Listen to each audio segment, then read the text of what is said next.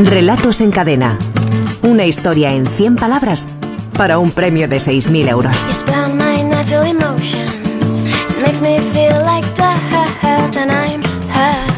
Lo primero, Germán, ¿cuántas propuestas nos han enviado los oyentes? 559. Onda, qué bien. Que no Es nada número, mal es porque, porque además esta semana era Concurso más temático, ¿no? Era Sí, más sí, difícil. sí, sí. Era más, Sí, además sí. de la frase tenías el tema. Sí, ¿no?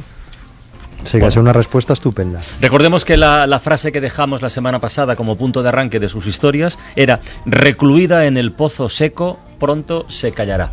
A partir de ahí, los oyentes nos han tramitado 559 relatos y vamos a saludar a los tres finalistas, que son los que se han colado en esta, en esta criba, a ver cuál pasa a la siguiente fase.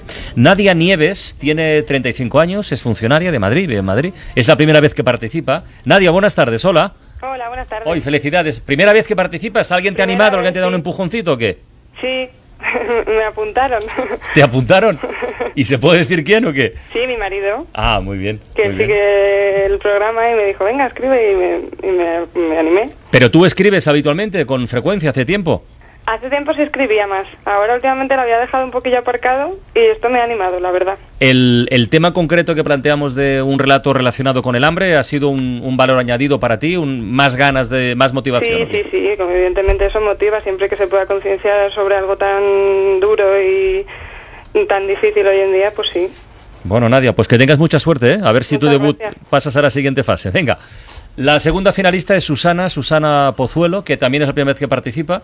Está en paro, tiene 43 años, es compañera periodista, eh, trabajó en una editorial de publicaciones especializadas, pero hace ya cinco años nos cuenta que está sin, sin trabajo, es de Madrid también, y escribe desde pequeña. Susana, buenas tardes. Hola, buenas tardes. ¿Qué tal? ¿Cómo va eso? Pues bien, bien, aquí esperando la llamada que estaba. Así llevamos cinco añitos eh, viéndolas venir un poco, a ver qué sale. Bueno, era, ha sido bueno un poco por motivos personales. Me, Ya. En su momento me despidieron por- cuando tuve un hijo y bueno, aprovecha tener Anda. otro. y entonces, bueno, estoy un poco dedicada a los niños. O sea, que aquello que dijo la presidenta del Círculo de Empresarios, eh, hay gente que lo aplica al pie de la letra, sí, ¿no? sí, ella leyó mi futuro. Ay, Dios mío. Y lo ¿Qué de escribir? Susana, eh, ¿desde cuándo? ¿De cuándo viene el gusanito? A ver. Pues siempre me ha gustado, desde pequeña siempre he escrito cosas cortitas, sobre todo porque nunca me he atrevido con novelas, siempre relatos, y últimamente me está cayendo mucho los microrelatos porque realmente con pocas palabras se pueden decir muchas cosas. ¿Te gustaría publicar algo alguna vez o has publicado algo? Pues sí me gustaría, hombre, como periodista pues he publicado bastantes cosas, claro, pero a nivel literario no. a y, nivel la- y es de literario. las primeras veces, dos o tres veces he presentado un concurso y mira, esta vez he tenido suerte. Hay alguien por ahí, hay alguien por ahí atrás que protesta, ¿eh? Que Sí, conste. un pequeñín. Se asoma a ver qué pasa. Muy bien, Susana, que tengas mucha suerte. Muchas gracias. Venga, y Raquel Lozano es la tercera finalista de esta semana tan especial. Ella sí es veterana en, en lo del concurso. Yo creo que toda la semana nos envía algo, aunque, aunque nunca ha quedado finalista. Eh, es administrativa, tiene 43 años, vive en Palencia. Hoy es fiesta, yo creo, en Palencia, ¿no? Raquel, buenas tardes. Eh, buenas tardes. Hola, ¿Es fiesta en Palencia hoy también? Sí, aquí estamos En de Andalucía, fiesta. pero que han trasladado al 12 de octubre es por otro motivo. Sí, como ha caído un domingo, nos Ah. han pasado al lunes. Muy bien, muy bien. Oye, Raquel, que te pregunto lo mismo que a las otras compañeras. Lo, lo de escribir es una afición que viene desde, desde cuándo y por qué? Pues eh, la verdad es que no lo sé. Yo creo que desde que empecé a juntar la M con la A y, eh, y escribí mamá, yo creo que escribo desde, desde bien pequeña.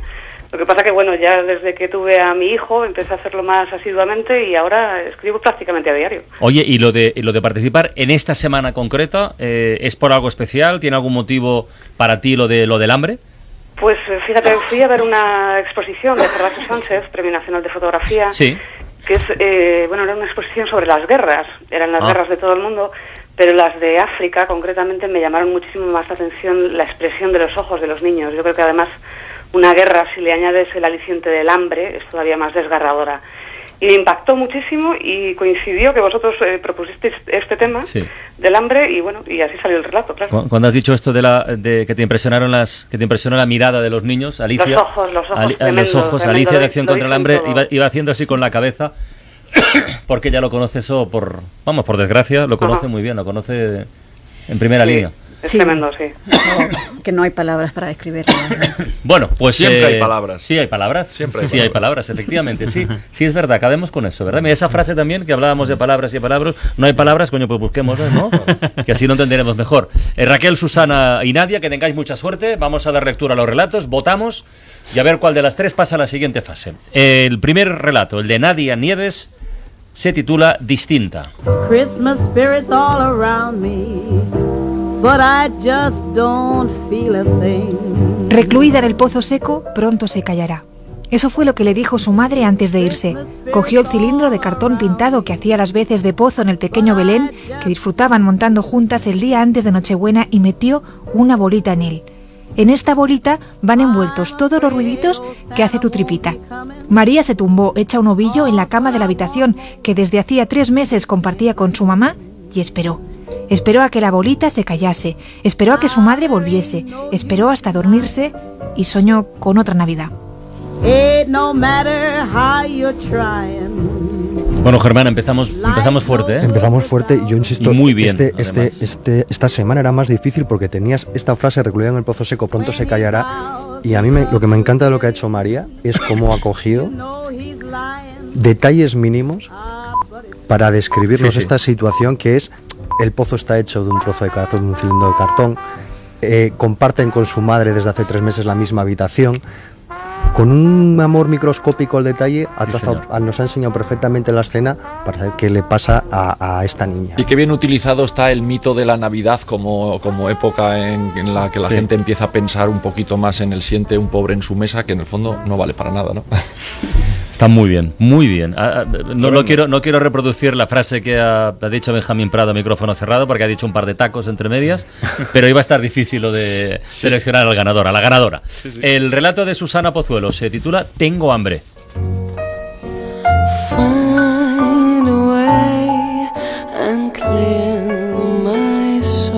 Recluida en el pozo seco, pronto se callará, pensé. Pero no fue así. Seguía pidiendo día y noche. Tengo hambre, tengo frío. Cállate. Pero no se callaba. Luego empecé a oírla también en la calle, en el metro, en la puerta del supermercado, en cada esquina. Tengo hambre, tengo frío. Y por la noche, en casa, lo mismo, desde el televisor. Tengo hambre.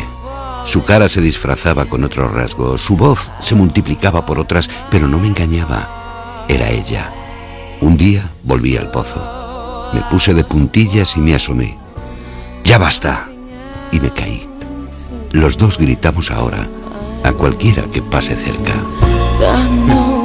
También lo que Me ha hecho pensar otra vez en, en la famosa frase esa que le atribuyen el Peabreg, ¿no? Vinieron a por el judío Sí, y sí, no lo era, sí, ¿no? sí, sí, sí, Nos creemos lejos de Sí, los sí. problemas y los problemas vienen. Eh, los sobre todo yo- vienen, ¿no? y- el otro día había un chiste en el país tremendo del roto, salía un negro y decía, Sí. os olvidasteis de África, pero África os está recordando sí, a vosotros. sí, y era un poco esto también, ¿no? Sí, sí. Vienen hacia ti las cosas. Lo que, yo, lo que yo creo ver, no sé si me equivoco, en el relato de Susana, es que realmente la que está en el pozo es la voz de su conciencia, Sí, sí. que, la está, que le está persiguiendo continuamente y le está diciendo hasta que un día llega a esto que decís. la- le vuelve a tocar a ella, ¿no? Y él resuelve con esta metáfora de me asomé al pozo, de me asomé al pozo y me caí. Pero probablemente lo que es una metáfora de alguien que Es- su voz de su conciencia le está Es contra el hambre y luego caer en una situación de necesidad, ¿no? Me parece un relato magnífico también. Es magnífico también. Vamos con el tercero, el de Raquel Lozano, que lleva por título La de las mil palabras. Fui à fonte beber água. Recluida en el pozo seco pronto se callará. La plasticidad del cielo somalí se deleita en las sombras de sus pómulos, en la fragilidad de su mentón. El hambre se ha tragado su sonrisa, pero no la expresividad de los ojos. Acerco mi objetivo, trago saliva para no errar, y su lamento, el último, se quiebra con mi disparo. Ni el Pulitzer ni la noche me devolverán el sueño. Esto lo podía haber escrito Samuel Aranda, con el que hablamos el otro día, y que este domingo publicaba en el periódico de Cataluña una- un reportaje fotográfico del ébola. Realmente estremecedor. Es muy bueno. Fíjate que la periodista era, es Susana, ¿eh? y lo ha escrito Mm. Raquel, lo del- Sí, es lo- verdad. esta referencia final al Pulitzer. Qué frase, el hambre se ha tragado su sonrisa. Es brutal la metáfora. Mm, A mí me recuerda este, este relato eh, como la foto de la foto. ¿Os acordáis de aquella foto, aquella famosa foto del niño etíope con el, el Sí, al lado? buitre, sí, sí, Pues esto es un poco también lo que eh, es una foto, porque es un relato básicamente descriptivo de una fotografía de lo que ve el, el periodista a través de fotoperiodista a través del objetivo de, de la cámara. ¿no? Bueno, son tres relatos magníficos. ¿eh? Yo no sé, eh, no, no puede ser casual que el haber eh, señalado como, como temática algo muy concreto y, muy, y muy doloroso, como es lo del hambre, haya aguzado el, el ingenio y la sensibilidad y, jo, y la categoría de nuestros oyentes. Así que hay que elegir a uno que pase a la siguiente fase, pero de entrada felicidades porque ha sido una semana de las mejores que yo recuerdo. Vamos a votar. Eh, Raquel, ¿por cuál de los otros dos votas tú? A ver, Pues por Susana, por Tengo Hambre. por Susana, tengo hambre. Susana. Yo voto por Nadia.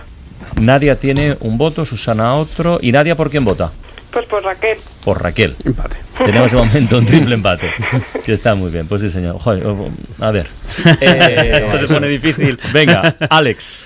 Pues me gusta el de Raquel. Me, me gustan los tres, pero me gusta un poquito más el de Raquel. Por lo de Pulitzer.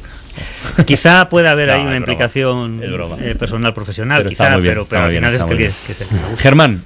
Pues yo es que no sabía que iba a votar y sigo sin saber.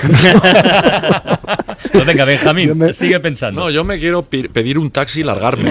No, no- no sé. Es que Vota me- antes. La verdad que lo tengo muy complicado, pero sa- sab- sabiendo que sabiendo que cualquiera de los otros dos me hubiera gustado tanto, creo que voy a votar por el de por el de Nadia. Distinta a Nadia.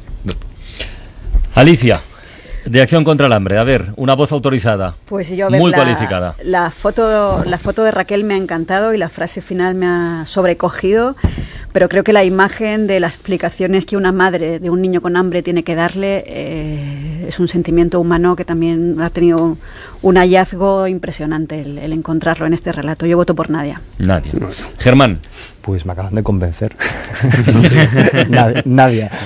Eh, Nadia Nieves, felicidades. Gracias. Gran debut, ¿eh?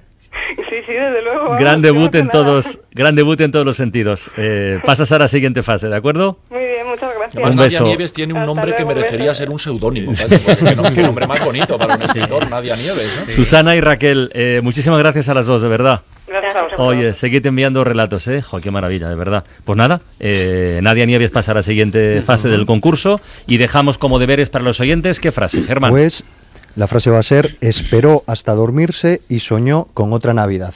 Tenemos hasta el jueves a mediodía a través de la web de Escuela de Escritores.